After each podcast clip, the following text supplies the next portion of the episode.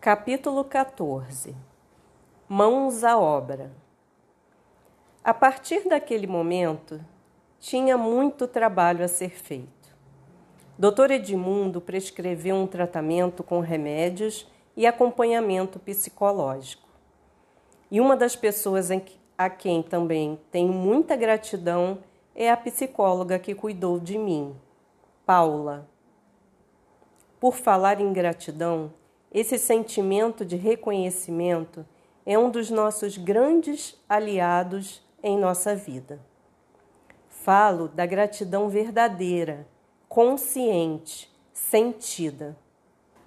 Então, finalmente, iniciei o meu tratamento.